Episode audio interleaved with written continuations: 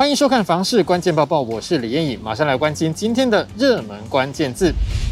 今天的热门关键字就是预售屋交易。今年虽然受到疫情的影响呢，但是经济表现还算是稳定，带动预售屋市场交易，也让很多地方房价还是有上涨的情形。永庆房产集团根据预售屋实价登录资料，统计今年一到四月全台湾预售屋的交易情形，发现了全台湾预售屋交易量比起去年同期成长了二十八点八趴。而在六都加上新竹县市的全台七大都会区当中，交易量最大的就是桃园市，一到四月份共有六三零三件，其次是新北市的五四一一件，而台中市则有四八五九件紧追在后，七都平均总价也全数突破一千一百万元，只剩下台南市和高雄市还有二字头的房价。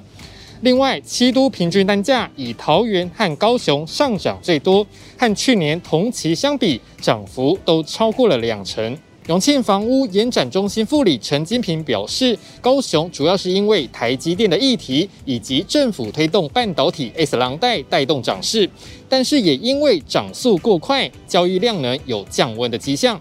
至于桃园地区，政府努力实现三星六线，串起桃园中坜和航空城三大城市核心，加上近年来人口大量移入，也带动了当地的房市。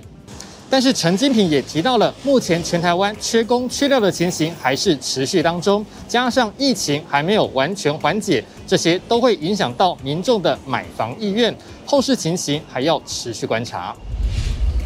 今天的精选新闻，首先来看到台北市近期的豪宅交易，在台师大附近有一个豪宅建案，过去因为歌手周杰伦以六点六亿元买下顶楼户而爆红，但是最近有来自新竹的买家以六千五百万元就买下这个豪宅建案的后栋七楼户，换算每坪大约是一百三十四点四万元，这也创下了这个豪宅最近一年的新低纪录。再来，我们看到这则新闻可能会颠覆很多人传统的观念。很多人都认为二楼和四楼是比较不好的楼层，但是有风水专家就认为了，以风水的角度来说，中间楼层才是最差的楼层。这位风水专家认为，中间楼层像是扛起扁担一样，容易承受社区里的是非，帮人承受压力。所以说，像是整栋楼有十二楼的话，就不要挑六楼；如果整栋楼是二十一楼，那就要避开十楼和十一楼。那他也认为，顶楼户代表了高高在上，所以他认为顶楼户是最好的楼层。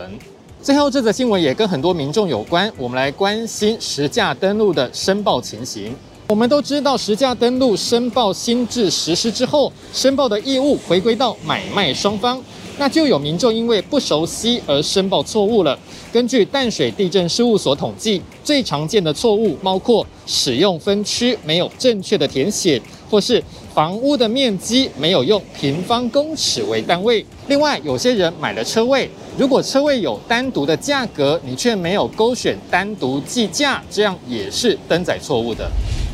今天的买房卖房，我想问，有网友问到了西晒房的优缺点。这位网友提到，看了一间坐东朝西的房子，格局是两房两厅。他故意选西晒房，是因为当地蛮潮湿的，想要听听大家的建议。